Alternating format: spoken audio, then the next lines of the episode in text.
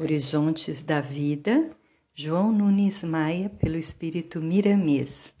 Capítulo 2 Tenência Valiosa. O homem que se decidiu a acompanhar Jesus não deve e não pode deixar faltar em suas decisões o vigor da juventude, que conhece os frutos de um amadurecimento das experiências no bem. Ainda mais que ele sabe que todos os trabalhos em que impera o amor, nas linhas da pureza que faz lembrar o Mestre, preocupam e muito os que se esqueceram da verdade e tornam-se pontos visados como árvores que ofertam aos viajores frutos nutrientes. Podemos afirmar, entretanto, que quem já conhece a luz nunca teme as trevas que porventura surgirem em seu caminho. Elas são breves, pois somente a verdade ficará de pé, nos faz crer o Evangelho de nosso Senhor Jesus Cristo. Se já conheces a energia divina que circula com mais eficiência nos corações dos justos, não recues ante os que desejam te assombrar com pequenas ilusões. Avança, insiste em avançar mais, que alguém do plano espiritual está ligado ao teu sensível coração para te falar pelos canais dos teus sentimentos. A tenência valiosa é aquela sustentada e dirigida pela razão esclarecida, que se alimenta na fonte inesgotável da fé.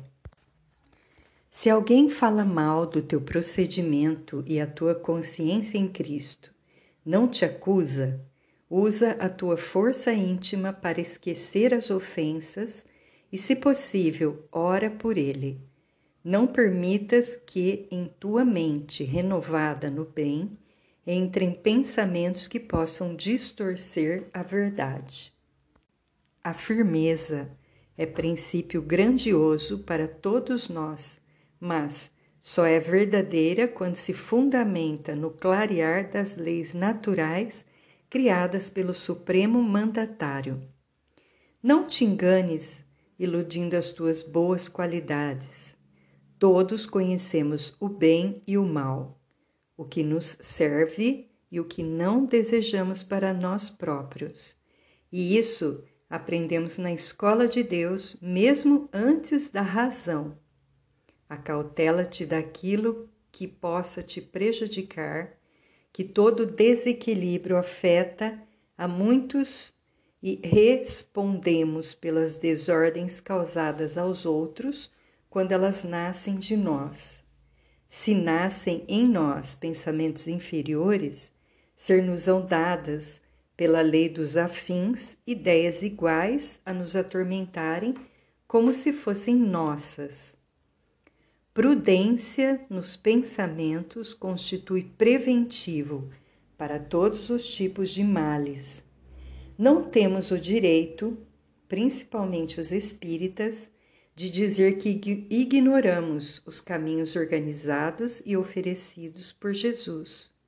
O Evangelho é conhecido por todos, ainda mais que o mundo espiritual envia mensagens para a Terra como se fossem chuvas de letras ordenadas e compreensíveis, de forma que o próprio ar está saturado dessa essência divina que desperta, vigora e dá vida para quem deseja, por amor, vivê-las. Convidamos a todos para se juntarem a nós do mundo espiritual, que nos dispusemos a não perder as pegadas do Senhor, para nos darmos as mãos com o vigoroso entusiasmo de compreender e servir, de amar a todos e a tudo, na expressão maior da fraternidade universal, para que, por vir bem próximo, possamos, em uma só voz, dizer: estamos livres porque conhecemos a verdade.